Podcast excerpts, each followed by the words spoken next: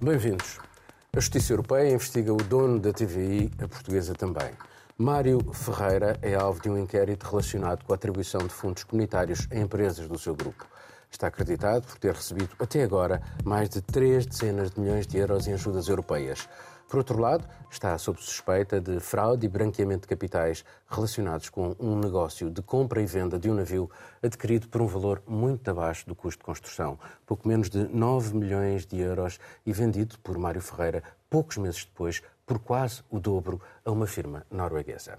A transação passou por empresas suas com sede em Malta. Tudo isto é tornado público na mesmíssima semana em que se soube que o mesmo empresário vai receber mais de metade do, do, valor total dos projetos aprovados pelo Banco de Fomento para recapitalizar empresas no âmbito do Plano Europeu de Recuperação. Voltamos a falar em milhões, desta vez mais 40 para o seu universo empresarial. A verba europeia, distribuída por vários países, é um gigantesco envelope financeiro destinado a conter o choque económico decorrente da pandemia de Covid-19. Miguel, tendo em conta também que uh, a maioria dos países europeus continua a não divulgar os beneficiários desta imensa ajuda, uh, mais de 700 mil milhões de euros, uh, e isto vem num, num relatório de um consórcio de jornalistas que se chama Follow the Money. Pois é verdade, e isso, uh, o que os outros países fazem será analisado nos outros países. Nós temos que ver o que se passa no país em que vivemos e em que trabalhamos. E, infelizmente, este caso de, da TVI, do dono da TVI, que recebe dinheiro, que são dinheiros públicos, nós sabemos que as coisas têm sempre contrapartidas. E eu trabalho há 30 anos em jornalismo em Portugal além de trabalhar na Alemanha também, mas trabalho em Portugal e trabalhei com todos os grupos de comunicação social em Portugal. E eu devo dizer que nunca trabalhei num grupo em que os CEOs, os principais acionistas, não utilizassem a comunicação social sempre para prosseguir os seus interesses e as suas agendas. A questão é o grau de pudor ou despudor com que isso se faz. E aqui no caso da TVI temos um grau particularmente elevado de despudor, porque, eh, eh, eh, enfim, se, as empresas de capitais chineses compram pacotes de milhares de jornais para apoiar a imprensa, nós também sabemos que isso tem uma contrapartida. Agora, a contrapartida de, uns, de umas centenas ou de uns escassos milhares de assinaturas terá de ser completa, completamente diferente das, das expectável contrapartida de uh, subsídios de 30 milhões. Claro que não é para a TVI em especial. A questão é que um, em Portugal há muito pouca, e agora comparo com a, minha, com a minha experiência na Alemanha, em vários grupos e em várias redações na Alemanha, em Portugal há muito pouca independência editorial das redações. Ou seja, as redações e, e a independência editorial é sempre posta em causa de forma direta pelos acionistas. Eu assisti a isso em todo o lado, quer dizer, nós temos isso, experiência própria também de observação de camaradas, colegas nossos, como por exemplo um diretor do Expresso que é corrido pelo CEO da empresa porque pôs o João Berardo na capa com questões de fraudes fiscais de João Berardo. E como o senhor Berardo era sócio associado do CEO, tampa em cima. Mas não é só este, é também o grupo do, o, o, o grupo, uh, do maior jornal português de maior tiragem, com uh, uh, uma televisão, mas que tem interesses no, nos eucaliptos e nunca há incêndios naqueles jornais. E, e, o CEO também já foi, já, já foi acusado de crimes contra o mercado de capitais. Portanto, é raro é haver processos, porque a prática em Portugal, infelizmente, dada a falta de independência, é que os diretores de informação informação, os diretores, eu já fui convidado várias vezes para diretor e nunca assentei, porque uh, uh, não, não, não me quero sujeitar àquilo a que na gíria, eu tenho que ter cuidado com o termo que utilizo, porque não sou humilhazes, uh, enfim, chama-se flácio e, e é, utiliza-se o termo chul na gíria, quer dizer que é quando o acionista telefona ou alguém do governo que entrega subsídios, ou alguém que é um grande anunciante e diga agora ponham esta notícia ou não ponham aquela notícia. E isso acontece permanentemente em Portugal. É gravíssimo. A questão dos fundos é também uma questão a analisar. Eu, como jornalista, preocupo-me mais com a sistémica instrumentalização de todos os grupos. Eu trabalhei em todos os grupos de comunicação social ao longo de 30 anos. Na SIC, na TVI, eh, no grupo do, no Expresso, fui colaborador do Expresso, fui colaborador do Diário de Notícias. Portanto, eu estou a falar com conhecimento de causa e sei, nos jornais económicos, então, nos jornais económicos, era um regabofe. E, e isso escome, escome. E obrigou-me, talvez por isso tenha trabalhado em todos os grupos, que me obrigava de anime, animei em animei a mudar de grupo, porque, enfim, há quem goste da prática, não tenho nada contra quem pratica flácios, eu pessoalmente não sou adepto. Uh, Marcelo, uh, este assunto, considerando também uh, imagens que nós vimos, a relação do poder político com o poder empresarial. Eu, houve uma imagem que passou numa televisão, neste caso na SIC, em que se via uma festa da inauguração do navio onde estava todo o poder político. Uh, o principal partido da oposição, o Primeiro-Ministro e, e, esta relação de, de, de, de, administradores que estão ligados ao poder político, estas portas giratórias que também estão presentes nestes casos. E uma parte do jet set internacional, se, se estamos a falar das mesmas imagens. Sim, hum, eu acho que hum, prefiro sobre sobre sobre as investigações prefiro que sejam os investigadores a falarem e hum, até porque é muito mais importante não é uma palavra deles do que do que a minha como como analista e, e, do ponto de vista político eu fiquei bastante decepcionado com com esta a, notícia, portanto, tudo, tudo mesmo as ilações que se fazem, o Miguel aqui fez um resumo completo, mas as ilações pode ser obviamente uma tentativa para controlar um grupo de, ou para agradar a um grupo de, de, de, comunicação social muito importante. Há muitos precedentes disso, não é? Sim, sim, sim, mas é, digamos que é a, exatamente, a única, mas a única hum, eh, consideração política que eu, que me sinto aqui para fazer é que eu fiquei bastante decepcionado com esta notícia do, dos 40 milhões do, do Banco de Fomento. Não é? Para... Que é mais de metade da, da verba é, aprovada é mais, até agora para as empresas. É mais de metade da verba aprovada e só para uma empresa, portanto, ou para uma, uma holding, um, e Portanto, parece-me que para já não, não existe uma, uma ideia de distribuição mais capilar, mais territorial. Mas nada impede. É mesmo, é mesmo, mas nada impede. Exatamente, mas aqui é mesmo a ideia da, da cascata, o dinheiro tudo para, para o topo e depois o, o, eh, o resto, eh, através de um sistema de regadio, vai chegar também às árvores mais, mais afastadas.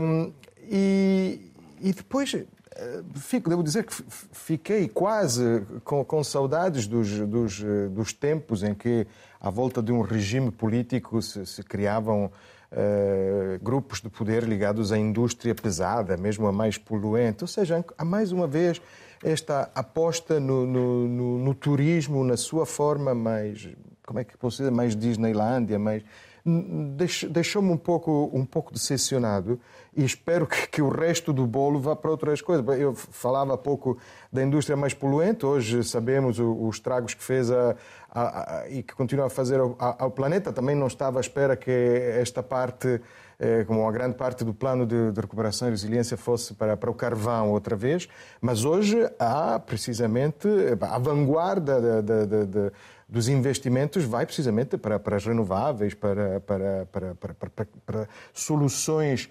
concretas e fundamentais no, no, na transição que estamos a viver para, para, para as novas energias, novas uh, soluções para, para, para, a economia sustentável. E aqui, por enquanto, não vejo nada, e esta é uma, uma coisa que me parece importante do ponto de vista político, uh, ao lado de todas as outras asilações e suspeitas que, que, que também são justificadas. Catarina. Olha, pegando na primeira pergunta que fizeste, acho que é importante referir antes de falar especificamente do, Mário, do, do empresário Mário Ferreira, que na Europa, é uma análise do Open Procurement, a UE Collision, diz que 20 países não estão a planear, não estão a planear partilhar informação sobre quem é que vai receber os fundos. E temos pelo menos 7 países uh, na União Europeia uh, que não se comprometeram com qualquer tipo de transparência. Portanto, a falar de países como a Croácia, a Eslovénia também. A própria Holanda a própria Holanda, que não se comprometeram com qualquer, qualquer transparência, e isto é, é, é perigosíssimo. Mas já agora, desculpa lá, von der Leyen e Macron, quando foi lançado este plano, disseram que isto tinha que ser completamente transparente. E, portanto, uhum. mais uma vez, uhum. as palavras levou-as o vento. Exatamente, e estamos a falar de 700 mil milhões, mais, mais. 700 mil milhões de euros, que são importantíssimos uh, na recuperação pós a pandemia e a última coisa que queremos é que corrupção e fraude fiscal leve que as empresas e os indivíduos que realmente precisam deste dinheiro para se levantarem outra vez não tenham acesso a estes Nesse fundos. caso, Portugal está bem. Tá, porque tá ótimo. revelou, Sim. revelou uh, para quem vai, por exemplo, o dinheiro de, uh, Exatamente. para, para as empresas. Para, Temos caso 12 das empresas. Temos 12 empresas que foram reveladas como uh, inicialmente as que vão receber este dinheiro e, E uma delas, desculpa lá, e esta Ferreira, coincidência em que, na mesma semana em que sabemos que o dinheiro, o grosso do dinheiro, vai para uma, um empresário, que, e na mesma semana ficamos a saber de uh, problemas com a justiça Exatamente. desse mesmo empresário. E este mesmo empresário, eu acho que é importante referir isso. eh, estamos a falar de alguém que em 2016, por exemplo, o nome dele já vinha nos Paradise Papers, É como alguém que tinha uma empresa sediada no offshore. No ano seguinte, em 2017, reportagem do Expresso, o nome veio no Malta Files, dizendo que essa offshore estava eh, localizada Desculpa em. Malta. Quem é que acredita que uma pessoa organizar passeizinhos de barco no Douro acumula uma fortuna? Não, não, não, Só em ninguém Portugal. acredita, mas o que, eu estou, o que eu estou a dizer, eu acho que é importante olharmos para, para as datas, porque nós estamos a falar, e segundo a própria autoridade tributária, de investigações que já estão a acontecer há oito anos. E por- porquê que eu digo isto? Porque quando os- as pessoas que tomam as decisões para usar fundos europeus para financiar o Mário Ferreira da vida, já sabem perfeitamente que o que nós estamos a fazer é financiar, neste caso, estamos a financiar um suspeito de fraude fiscal. É exatamente o que nós estamos a fazer, porque já o sabíamos e decidimos na mesma avançar. Pronto. Só aí, e depois isso leva-nos à pergunta principal, na minha opinião, que é porquê Mário Ferreira? Número um, pegando eh, nas declarações que foi feita- foram feitas pela Susana da autoridade eh, da, da Associação Transparência e Integridade, este, fundo especificamente é para empresas de pequena e média dimensão. Investimentos, eh, eh, fundos que não podem exceder os 10 milhões eh, de euros. Neste caso, estamos a falar do- de um dos homens mais ricos de Portugal, não sei se é top 20 ou top 10, não faço a mínima ideia, mas é um dos homens mais ricos de Portugal, com uma fortuna avaliada em 600 milhões de euros. Portanto, é a pessoa que precisa destes fundos. As pessoas gostam muito de passear no Douro, para cima É, e para baixo, adoram, adoram. E como é que. Não, mais isso, estes fundos, supostamente este fundo em específico, é para, é para, para interesses estratégicos. O turismo, sim, é um setor estratégico. Mas viagens do Douro é alguma coisa estratégica? Está a ajudar alguma empresa que sofreu com a pandemia hum, em Portugal? Não creio. Bom, e ele até investiu na, na altura da pandemia, até investiu na TVI. E- sim, exatamente. E isso volta-me só ao último ponto, ah, que é o, o favoritismo. Ah, e aqui é o ponto que o, que o Marcelo também estava a referir e que tu perguntaste ao Marcelo, que é olhar para ah, ah, Mário ah, Ferreira, ver quem é que é próximo de Mário Ferreira, ver quem são os, os- os acionistas, os administradores das empresas, das holdings de Mário Ferreira e saber que são pessoas extremamente próximas do governo. Mencionaste essa fotografia do Twitter, que acho que é de 2019, onde tens uma fotografia do primeiro-ministro António Costa ao lado de Mário Ferreira na inauguração do navio. Não é? E depois temos mais exemplos. Temos a própria inauguração da CNN Portugal, que eu lembro-me de estar às mensagens com, os com- com outras amigas jornalistas e pensar, mas como é que. Isto é o quê? Um circo? Vem- Mas sabes qual é que é o pre- o preço de criticar, de fazer este tipo de crítica que nós fazemos? Eu, por exemplo, tenho a certeza que no meu próximo livro já não vou à TVI falar sobre ele. Sim, é provavelmente a. TVI Da mesma forma como quem paga os também. 30 milhões, como quem paga os 30 milhões sabe que vai pôr lá cinco pessoas a fazer comentários e programas de manhã à noite. É essa a questão. Eh, falávamos aqui na questão da, da ausência de vontade por parte da União Europeia eh, levar uma investigação de transparência até ao fim. A verdade é que a antiga eurodeputada Ana Gomes pediu e fez queixa ao BCE e provavelmente até outras instâncias europeias até que ponto é que isto faz sentido, considerando exatamente essa inação por parte da União Europeia em eh, divulgar como falou a Catarina, eh, alguns países em divulgar os beneficiários e a pouca vontade que parece haver em eh, levar estes processos de transparência até ao fim, apesar das bonitas palavras de von der Leyen e de Emmanuel Macron quando o programa foi lançado. Bom, nesse contexto, as denúncias fazem todo o sentido, porque, no fundo, acabam sendo a única arma, o único mecanismo que nós, qualquer cidadão, nós temos para poder saber de alguma coisa, ou cobrar, de alguma, cobrar alguma coisa, ou fiscalizar alguma coisa. É por isso que, quando se fala em, muito em transparência, todas as entidades, a própria Suzana reforçou muito, a presidente da, Da da Transparência. Transparência e Integridade de Portugal, eu também acompanhei as manifestações dela nos últimos dias, reforçou muito que tudo isso que acontece agora já vinha sendo alertado há muito tempo. Ou seja, quando divulga-se o recurso que existe para o fundo de recuperação, os riscos que existiam já na altura, já no ano passado, que eram falados de que isso acabasse beneficiando pessoas que têm certas relações privilegiadas, como claramente é o caso aqui que nós vemos de Mário Ferreira, poderiam ser sim as maiores beneficiadas desses recursos dentro do contexto que nós temos hoje, que não há nenhuma forma de fiscalizar, de saber, porque não há boa vontade digamos assim, boa vontade. Não é a palavra que a gente coloca é essa. Mas isso já vinha sendo alertado e é de fato o que vem acontecendo. A investigação europeia que agora acontece é, sobre a, a concessão dos fundos para o Mário Ferreira parte da denúncia que foi feita por, por Ana Gomes. Mas é como a Catarina disse, tudo o que era preciso saber em termos de um, de um, historial de quem é esse empresário, de que empresa é essa que está recebendo esse dinheiro, minimamente já era possível saber disso desde 2016, quando o nome de Mário Ferreira aparece na primeira investigação. Esse processo de 2016 só foi arquivado agora, esse ano. Correu ao longo desse tempo e foi arquivado. Mas existiam já as outras investigações em andamento. As informações são públicas. O que não há é uma sistematização, não há uma formalização do que, é isso, do que, são essas denúncias, essas possibilidades e esses documentos. Os documentos são leaks. A imprensa, o jornalismo vai fazendo leaks, as autoridades podem pegar nisso ou não. Nós já falamos aqui de leaks que deram muito resultado, mas há outros que passam tranquilamente batidos porque ninguém tem interesse em pegar nisso. Brevíssima parte é que nós conhecemos sempre e estão nas capas de jornais volta e meia volta os testas de ferro, mas nunca vemos quem são as, os interesses e as associações criminosas por trás. Por trás... Essas conseguem sempre manter-se graças a cinco escritórios de advogados muito eficazes, mantêm-se sempre na penumbra. Vamos passar para um outro tema. Depois de meses de escândalos em abundância, Boris Johnson foi forçado a pedir admissão ela tornou-se inevitável após uma renúncia em catadupa de ministros, secretários de Estado, deputados e assessores. O episódio a mais foi a nomeação para líder da bancada conservadora no Parlamento de um deputado sobre quem havia suspeições de assédio sexual a colegas masculinos. Johnson começou por mentir para depois assumir que, afinal, conhecia o caso antes da sua polémica escolha.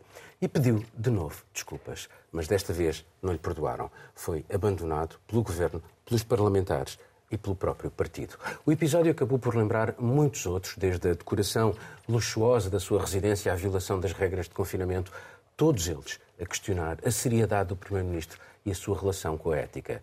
Mas a verdade é que foi o seu oportunismo, a sua leviandade, a sua propensão para mentir, a sua desfaçatez e o seu carisma que o ajudaram a chegar ao topo do Executivo. Cai agora com estrondo, nesta altura em que o país acumula tensões internas, inflação, poder de compra, repto de um novo referendo na Escócia, mas também um conflito significativo com a União Europeia decorrente do protocolo do Brexit respeitante à Irlanda do Norte, que ele próprio assinou, mas pretendia anular. Boris Johnson quer manter-se no cargo até que os conservadores britânicos escolham o seu sucessor. Catarina. Bem, aconteceu uh, o inevitável. Uh, quero começar por dizer que os 50 e tal ministros secretários de Estado, assistentes. Eu parei nos 58, nos eu parei nos 58, imagina. Vão continuar a subir, um, mas todas essas pessoas se demitiram. Um, nas suas cartas de missão, falaram de valores e princípios que os levaram a tomar essa decisão nos últimos dias. E é importante lembrarmos-nos bem que foram estas mesmas pessoas, estes mesmos ministros que agora estão a ser aplaudidos e estão a falar nos meios de comunicação social, que legitimaram o poder de Boris Johnson desde o primeiro dia. Portanto, não estamos a falar aqui de santos nenhums, nem de anjinhos. Uh, abandonaram Boris Johnson neste momento, não necessariamente por uma questão de princípios ou valor, mas porque neste momento a liderança de Boris Johnson também ameaçava. Já é tóxica, porque, porque tóxica. As, sondagens são muito penalizadoras para o partido. partido. Chama-se cataventos bem lubrificados. É isso mesmo. E para os próprios interesses do, do, de alguns ministros que agora estão uh, e vão estar nos próximos dias, uh, o, o atual Ministro da Defesa, o antigo Ministro das Finanças, que agora vão começar a sua própria campanha para serem eleitos líderes do Partido Conservador no Reino Unido. Eu acho que é, o discurso de Boris Johnson na quinta-feira foi revelador da pessoa que Boris Johnson é e sempre foi durante o, seu mandato. Há uma parte que eu vou ler que ele diz ao público britânico: eu sei que haverá muitas pessoas que estão aliviadas e até uh, aponta, e depois há pessoas que vão ficar decepcionadas e até aponta lá para fora porque havia um, havia o som um protesto e as pessoas uh, aos berros. mas depois diz: mas demos the breaks não é uma expressão que dê para, totalmente para traduzir para português, mas basicamente significa é a vida, azarito, as coisas acontecem, não é? Portanto, o que ele fez aqui foi não, não se responsabilizou, não pediu desculpa, não usou nem uma vez. tantas vezes desculpa, mas era mais uma. Exatamente, mais Já- uma. já cansava, caramba. Não, nem sequer usou a palavra demite-me ou demissão durante, em qualquer parte eh, do discurso. O que ele fez foi apontar o dedo aos tais ministros e secretários de Estado que o abandonaram, coitadinho, eh, e dizer que a culpa não é dele. Agora, a realidade, e aquilo que nós sabemos, e já discutimos N vezes neste programa, é que eh, coisas do género, alegações de caráter sexual, ou nomear alguém para o governo, depois, tendo conhecimento de alegações de, de caráter social, não acontece simplesmente. Ir a uma festa durante um confinamento também não acontece simplesmente. Ou ser acusado de corrupção na renovação de um apartamento eh, também não só acontece. Portanto, isto foram decisões, eh, aliás, pior, ainda até mais atrás, olhando para, para, para a Brexit e olhando para as mentiras que foram ditas durante uma campanha para sair para, para o Reino Unido sair da União Europeia, liderada por Boris Johnson, incluindo, por exemplo, saímos do Reino Unido, vamos conseguir investir 350 milhões de euros na- na- no Serviço Nacional Por semana. de Saúde. Por semana. Essa mentira que ele Sim. propalou na altura. Na altura, portanto, foram mentiras atrás de mentiras eh, e escândalos atrás de escândalos. E agora, eh, Boris Johnson. Mas conseguiu concretizar o Brexit. E essa é a sua grande vitória. Conseguiu, mas mesmo assim conseguiu concretizar o Brexit, Sem um plano para o mesmo assim, sem um plano, exatamente, sem conseguir acabar eh, E com o- aquele pequeno problema da Irlanda do da Irlanda Norte. do Norte. Portanto, e, e- agora temos também que pensar que qualquer pessoa que venha a seguir eh, para liderar eh, ele ou ela que venha a liderar o Partido Conservador, vai. Duvido que seja muito melhor que o Boris Johnson, vendo os candidatos, para ser completamente sincera, portanto não, não vamos agora entrar no mar de rosas, mas vai enfrentar uma realidade muito complicada no Reino Unido e na Europa e no mundo como um todo. Nós estamos a falar de um país como o Reino Unido, onde a inflação este ano pode chegar aos 11%, eh, onde as pessoas estão a enfrentar uma, uma crise eh, de custos muito, muito elevada. Portanto, qualquer pessoa que venha a seguir vai enfrentar eh, grandes e grandes problemas. Eh, Nós agora vamos ter mais detalhes para a semana sobre como é que este processo de, de- de eleição do novo líder do Partido Conservador vai, vai se começa realizar. no Parlamento, Começa vai no ser, Parlamento. começa a ser votado no Parlamento Mas, e depois mas ele é vai ficar partido. lá até à última, isso é de certeza. Certo. Uh, Marcelo, a verdade é que o Reino Unido, comparativamente ao, ao- ao resto da à média europeia, está pior do ponto de vista de inflação, de crescimento de investimentos e, uh, já agora, uh, ele criou realmente um atrito enorme com uh, a União Europeia. É expectável que isto possa melhorar ou eh, podemos ainda ter um cenário pior com um novo dirigente conservador? Na relação com a, com a União Europeia. Sim, eu não acho que. Podemos ter um cenário pior, sem dúvida. Curto, médio, longo prazo. A saída do Reino Unido é, é, é um divórcio e os divórcios têm sequelas, como sabemos, eh, às vezes. Sim, mas ele foi o grande, eh, desaguam o grande mentor. amigáveis, outras e, vezes eh, aliás, a Catarina estava a falar daquela mentira do autocarro que passeava a dizer que todas as semanas damos 350 eh, milhões eh, à Europa, eh, que era uma mentira. Sim, sim, sim. Era uma... Concordo com o que a Catarina disse. To- Todos os que lhe tiraram o tapete ontem ou nas últimas horas tinham argumentos de sobra para, para o fazerem eh, há meses ou há, há anos. Mas o que, é, o que é verdade é que o apoiaram e, e que foram. eh, Não esqueçamos que teve uma, maior.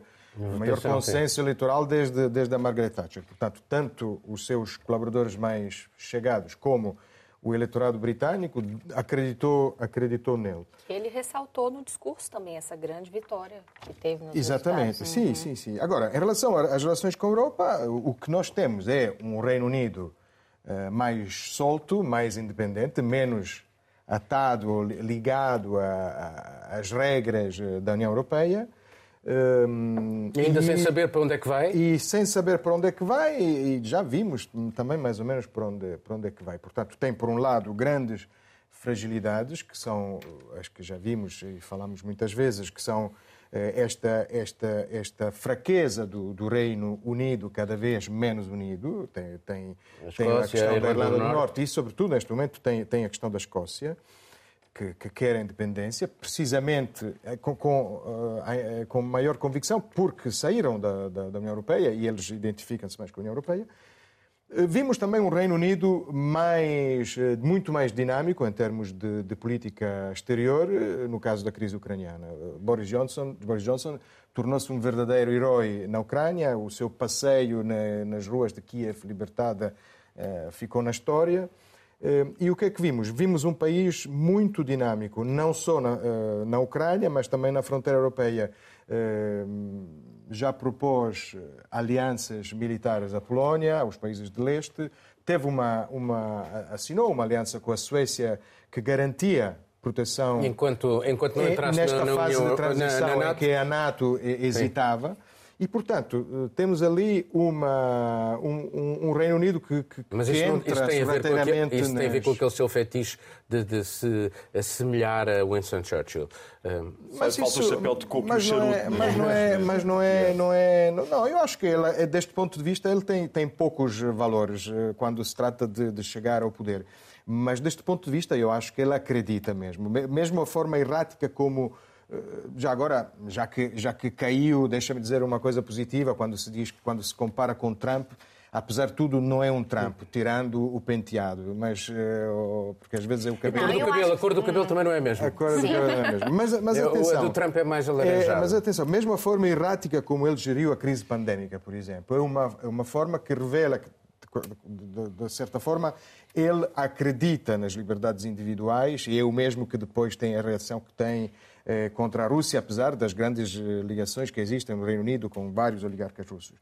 Um, e, e, portanto, custou-lhe muito uh, decretar aqueles confinamentos que chegou a decretar e lembrar que é, a diferença de muitas outras direitas mundiais, eu olho para a Carolina não, não por acaso, eh, apostou muito para sair da crise, apostou imenso nas vacinas, Sim. ou seja, não, não, nunca aconselhou ninguém beber detergentes ou, ou, ou coisas destas. Convém, convém lembrar isso. Sim, mas agora sobre os oligarcas, deixa-me dizer que foi dos, provavelmente dos últimos países europeus que a querer aplicou... penalizar sim, oligarcas sim, e andou sim, a protegê-los durante bastante tempo. Portanto, essa, essa, as relações são sempre, Portugal não são, é sempre, é, é, é sempre preciso olhar é, discutível, mas perspectivas. mas é bom ver Miguel. algumas, algumas diferenças. É, pois eu, eu, ouço com forma algo crítica o que o Marcelo diz quando fala em Boris Johnson e liberdades individuais, porque nós percebemos que o problema de Boris Johnson não são as liberdades individuais, são os excessos libertinos, que é uma coisa completamente diferente, não é? É um risco e, das liberdades. E, como é que, e eu fico muito admirado como é que, aliás, admirou-me em todo o percurso de Boris Johnson, como é que um, um mentiroso compulsivo, um, que já que foi corrido de um jornal porque inventava citações e foi corrido pela direção do jornal, depois foi trabalhar para outro jornal que não se importou de publicar as mentiras sistemáticas de Boris Johnson sobre Bruxelas. Eu não sou assim o, o maior fã da União Europeia, mas a forma como Boris Johnson denegria a imagem da, da, União Europeia, enquanto jornalista, recorrendo à mentira, à invenção, Miguel, à fabricação. Fazer, fazer aqui um, um, um parênteses, vai, vai ao encontro daquilo que tu estás a dizer. Para certos meios conservadores, a Europa foi sempre um excelente punching ball. Uh, e, portanto, ele estava a escrever para esse eleitorado. Exato, exato. Estava a escrever, mas mesmo assim é tão, tão inconsistente e tem a falta de caráter de Boris Johnson é tal, por isso me admira tanto como é que uma democracia como a britânica consegue levar uma personagem destas ao longo de décadas a chegar a primeiro-ministro. Depois não me admiro, pensa uh, em Portugal e em pessoas que inventam receitas de sopas frias e depois chegam a presidentes da República, não é? Portanto, não é só uh, o, o Reino Unido que lida bem com com mentirosos compulsivos ou pessoas que inventam fabricantes de fake news por aí fora. Agora, no caso de Boris Johnson, eu acho que o problema é que ele levou, eh, quando foi o Brexit, ele tinha dois discursos, sabe-se, sabe pelos seus colaboradores, que ele tinha um discurso a favor do Brexit e outro contra o Brexit e que depois sondou, tipo catavento lubrificado, como é que a opinião pública estava e optou e fez daquilo eh, um, um, um pedra, a pedra basilar da sua Miguel. carreira. Se chama coerência. Chama-se perfeita coerência. E é de facto admirável como é que um país. E depois, não tem um plano para pôr em prática aquilo que ele andou a prometer às pessoas. Não era só as mentiras no autocarro. Aquele autocarro não era grande o suficiente para transportar todas as mentiras que Boris Johnson inventou ao longo da sua vida de político e de jornalista. E chega a Primeiro-Ministro e, de facto, é um alívio ver uma pessoa que tem falhas de caráter tão óbvias sair da política. E o papel dele na, na Ucrânia e na guerra da Ucrânia, eu, eu não sei se ele vai trabalhar agora para uma empresa de armamento ou como lobbyista de uma empresa de armamento norte-americana ou britânica britânica, ou seja qual for. Agora, de facto, também essa tem que ser vista de forma crítica, porque ele utilizou, na, na, na leitura de muitos analistas, utilizou sempre a guerra para classicamente para desviar as atenções. Eu vejo... Vocês lembram-se que, por exemplo, sempre que acontecia um escândalo no Reino Unido, no dia a seguir enviavam um comunicado à imprensa a dizer que Boris Johnson tinha ligado ao Zelensky. Sempre. Ou então, ou então, ou então iam buscar o protocolo da Irlanda, iam buscar o protocolo da Irlanda para, para esgrimir contra. Sim, preocupa-me mais, falando da diferença com o resto das direitas, preocupa-me mais as ligações da Liga ou de Le Pen com, com, com Putin. Portanto, deste ponto de vista, eu queria marcar esta diferença Sim, não, da sua direita. E preocupa, com certeza. Sabemos, nós não sabemos quem é que financia... As... Deixa-me deixa falar aqui com a Carolina. Uh, há um dado curioso, porque três líderes conservadores anteriores, uhum. Thatcher, uh, David Cameron, Theresa May, todos eles caíram por causa da Europa.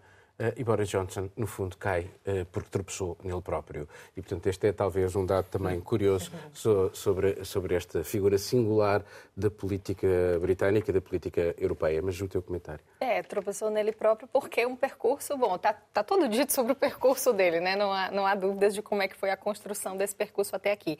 Mas ainda falando sobre lideranças, por exemplo, Boris Johnson é o terceiro líder conservador nesses últimos seis anos a pedir demissão. E daí, quando a gente olha para o que aconteceu, para esse fenômeno, essa coisa sem igual, das demissões dos ministros e dos membros do gabinete, não tem nenhum santo ali, é como a Catarina tá dizer, já disse. Essas pessoas estavam lá no começo e esse projeto Boris Johnson foi endossado por esse partido. Então ele chega lá com esse apoio, com esse respaldo. O que vem acontecendo agora é que, claramente, o Partido Conservador percebeu em que ponto as coisas chegaram para o partido dentro do Reino Unido. Essa pressão também é estratégica. Não dava mais para continuar com essa liderança com tanta desconfiança e pensando no que pode ser o futuro da vida política do Partido Conservador. O que é que vem pela frente aí? Então, as demissões, as pessoas dizerem nas cartas que não podem continuar com essa liderança porque não, não há moral, porque é uma mentira. É verdade, não vamos desconfiar disso, ok? As intenções podem ser essas mesmo, mas isso é um projeto estratégico do Partido Conservador para preservar, de alguma forma, o seu futuro político dentro de um cenário que ficou completamente diferente nos últimos anos. O Brexit não deu o resultado esperado lá quando foram feitos os plebiscitos, quando foram feitas as promessas e quando o próprio Boris Johnson concretizou tudo. A sociedade hoje do Reino Unido vê de outra forma o que foram os impactos e os resultados do Brexit. Tem muitas pontas ainda por serem resolvidas. Tem a questão da Escócia, que é independência, tem os protocolos com a Irlanda do Norte, uma confusão que ninguém resolve. Quem é que vai cuidar? É a União Europeia? É o Reino Unido? O que é que vai se aplicar naquela região? Então, de fato, essa estruturação, esse percurso político muito atribulado, gera instabilidade numa democracia que não gosta da instabilidade. Não.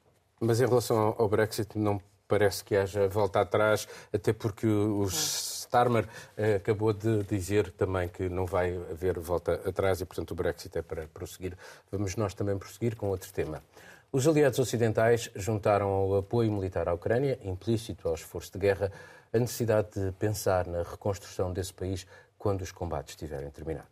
Estamos a falar de escolas, hospitais, estradas, ferrovias, rede elétrica ou de rede de abastecimento de água. O montante está definido e é superior aos 700 mil milhões de euros. Mais de quatro dezenas de países e organizações internacionais estabeleceram os princípios para essa assistência financeira maciça, onde o combate à corrupção é central.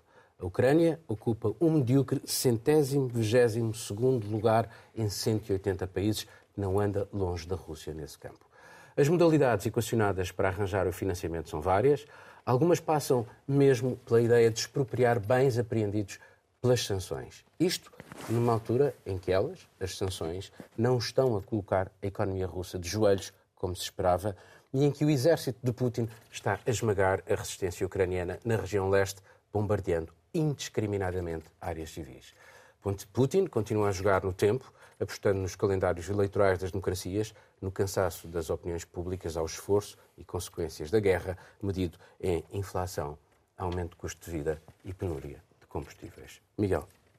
É, de facto, é interessante termos já o montante e o calendário para reconstruir a Ucrânia, que é de facto um, qualquer país vítima de uma agressão e, e, e que consiga sair de uma guerra eh, tem de ter o apoio da comunidade internacional, desde que cumpre algumas condições. O problema é que eh, a Ucrânia não saiu de uma guerra e nós não sabemos qual é o país de que estamos a falar em que vão ser aplicadas essas ajudas.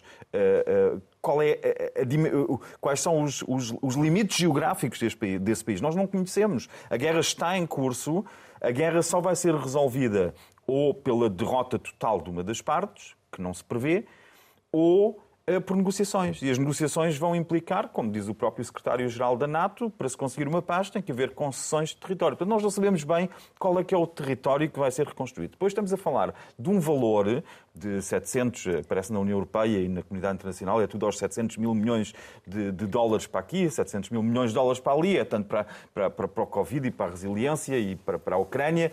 Eh, são números que não dizem muito, porque este, é um, este número é quatro vezes o produto interno bruto de que a Ucrânia tinha nos seus melhores anos. Quatro vezes. Portanto, quem fornecer esse dinheiro vai ficar dono, na prática, vai ser credor da Ucrânia e vai ficar a mandar na Ucrânia. Isto está em causa aqui. A Rússia não quer que a Europa e não quer que os Estados Unidos mandem em toda a Ucrânia, pelo menos. Portanto, nós estamos a falar de uma antecipação que é bom que se planeie as coisas e que se preveja uh, aquilo que, que, que, se, que, se, terá de fazer no futuro e se mobilize verbas e se fale sobre verbas, mas é fogo de vista nesta altura, não é fogo de artilharia. Infelizmente, esse continua no terreno, segundo se prevê, vai continuar.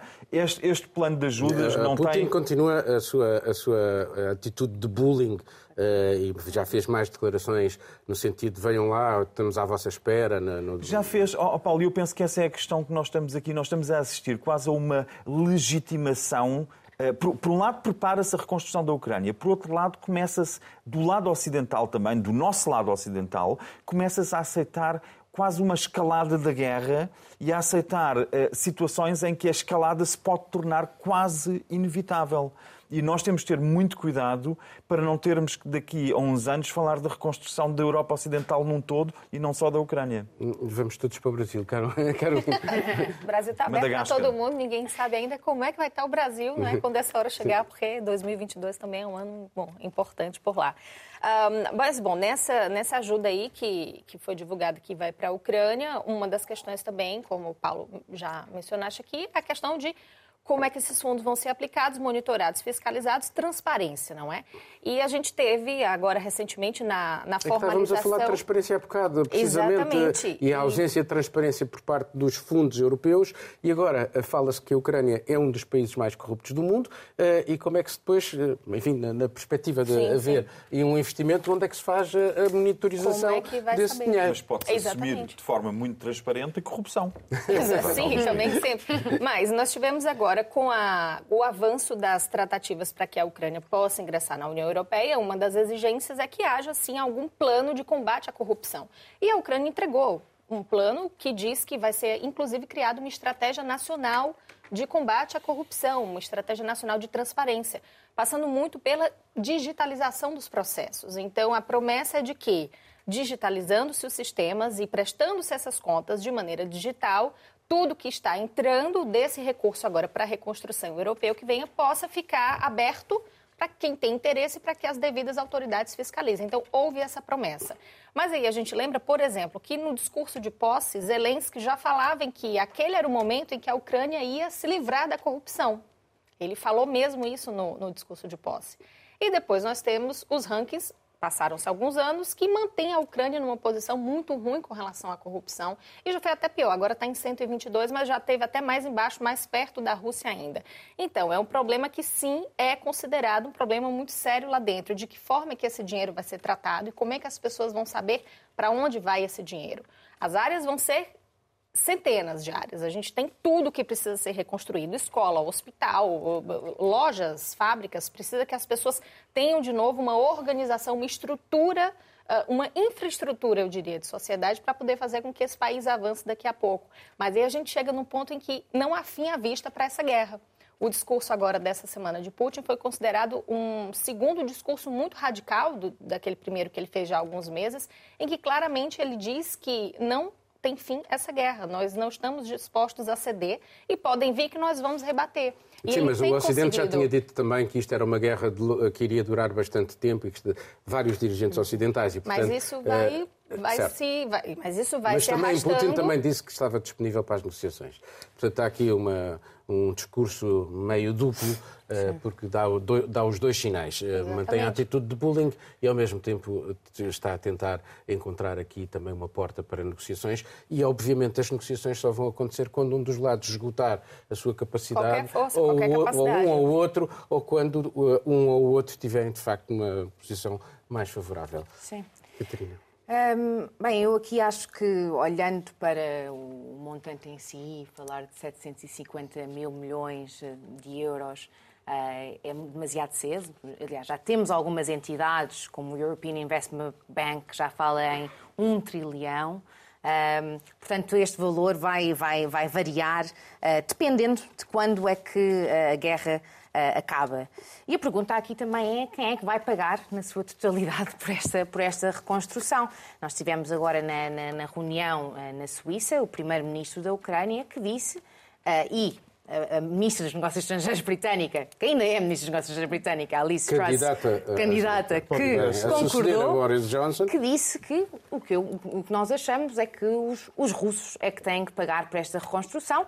Olhemos então para a quantidade de bens que foram confiscados pelos países do Ocidente, pela União Europeia, não, uh, chega. Pela União... não, não chega. São entre 300 a 500 mil milhões uh, de, de, de, euros. Um, mas, claro, não chega. Seria uma ajuda, não é? Mas, mas isto é tudo quem muito é que vai pagar. Vão ser os eleitores da Le Pen e os eleitores Sim. do Chega e os Sim. eleitores do Ah, isso não há dúvida. Mas aqui, mas aqui eu acho que é muito interessante porque a ideia deles, o primeiro-ministro, da ministra dos Negócios Estrangeiros britânica e de outros líderes, é foi a Rússia que destruiu, é a Rússia que tem que construir. Isto é tudo muito bonito no papel, fica bem dizermos estas coisas, mas a realidade é que ir buscar esse dinheiro, esses bens que estão confiscados, é um, é um processo bastante complexo. Não esquecendo que a maior parte dos oligarcas russos tem este dinheiro em empresas offshore, que muitas vezes nem sequer sabemos a quem é que o dinheiro pertence. Portanto, é muito difícil até eh, chegar a este, a este dinheiro. Depois temos uma União Europeia que já enviou 6,2 mil milhões de, de, euros para, para a Ucrânia, que diz que vai criar uma plataforma para gerir esta reconstrução da Ucrânia.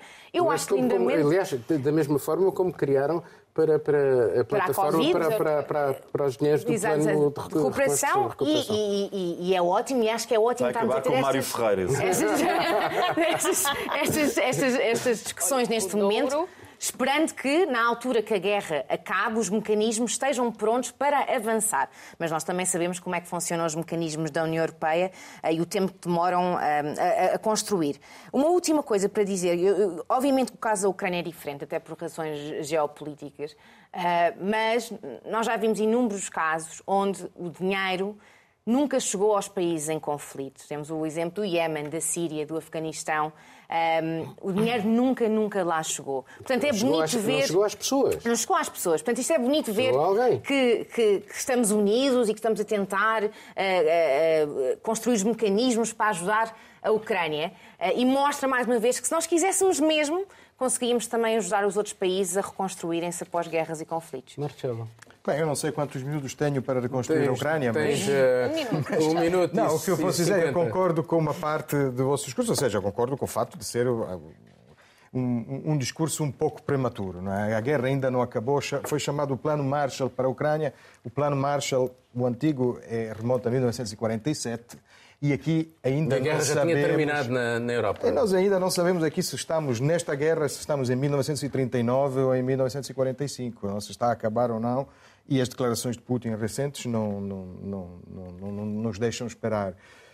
Eh, mas, digamos que eh, o lado interessante é que existe, de certa forma, um, um aspecto simbólico. Eh, o Ocidente, sobretudo a Europa, porque, porque a questão ucraniana é uma questão europeia.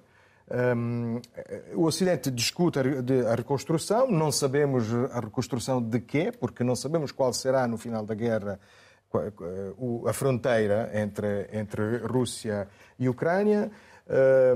mas é, é, o lado simbólico é, é demonstrar que existe uma vontade de reconstruir e, de facto, uma preparação para uma Segunda Guerra Fria. A Primeira Guerra Fria acabou porque o lado ocidental conseguiu demonstrar que, sendo imperfeito, sem dúvida, foi mais eficaz do ponto de vista prático e económico e também do ponto de vista dos valores, das famosas liberdades e acabou, e acabou assim a Primeira Guerra Fria e aqui é já uma preparação de um pós-guerra que será de certeza uma nova guerra. A Guerra Fria é o cenário otimista. Dos dois é o cenário otimista. É o cenário otimista, sem dúvida. Por isso é, estou a dizer que Dialeticamente é, é, o cenário otimista. Mas há a guerra quente, não é? E existe a guerra, eu sei, eu sei, mas, mas é uma forma eh, simbólica para demonstrar, porque não existe um plano de Moscou, a grande dúvida é o que é que Moscou fará com os territórios que, que ocupa, é que neste momento eh, são de toda a Ucrânia o, o lado mais o que parece destruído. O que está na cabeça de, daquele senhor é anexar, é, pelo menos, e, é, fazer uns referendos eh, como que já fizeram e depois anexa. Exatamente. Voltaremos de certeza a falar nisso. A falar disso, sim, temos. E vamos terminar o Mundo Sem Muros. Dentro de uma semana estaremos de volta. Tenha dias felizes.